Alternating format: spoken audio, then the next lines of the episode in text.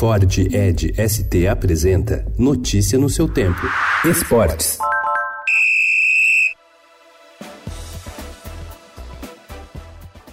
Poucas partidas nos últimos anos carregaram tanta expectativa quanto o jogo entre Flamengo e Santos. O confronto das 5 da tarde de hoje no Maracanã marca o embate não só entre as duas melhores equipes na tabela do Campeonato Brasileiro, como vai opor os times que mais têm arrancado suspiros dos amantes do futebol ofensivo no país e mantém outras semelhanças marcantes, como suas legiões de estrangeiros. Ingressos para o jogo estão esgotados desde terça-feira. Cerca de 40 dias depois de encerrar uma passagem de três anos no cargo, o técnico Mano Menezes reencontra hoje, às 7 horas da noite, o clube onde teve o trabalho mais longo da carreira. Com o Palmeiras em ascensão, ele revê o Cruzeiro no Allianz Parque e pode contribuir para piorar ainda mais a crise dos ex-comandados.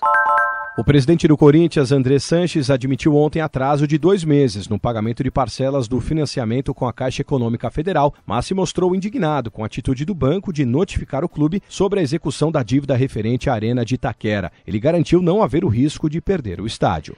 É, aqui é uma resposta para o nosso torcedor, para os corintianos, dizer que o Corinthians nunca negou a dívida com a Caixa, o Corinthians nunca deixou de pagar, fomos pego de surpresa, então vamos semana que vem responder judicialmente tudo isso aí. O corintiano pode ficar tranquilo, nós não vamos perder o estádio hipótese alguma, não vamos tomar o terreno da arena, porque nós temos que não pagar, não estamos deixando de pagar, então não vai tomar nada.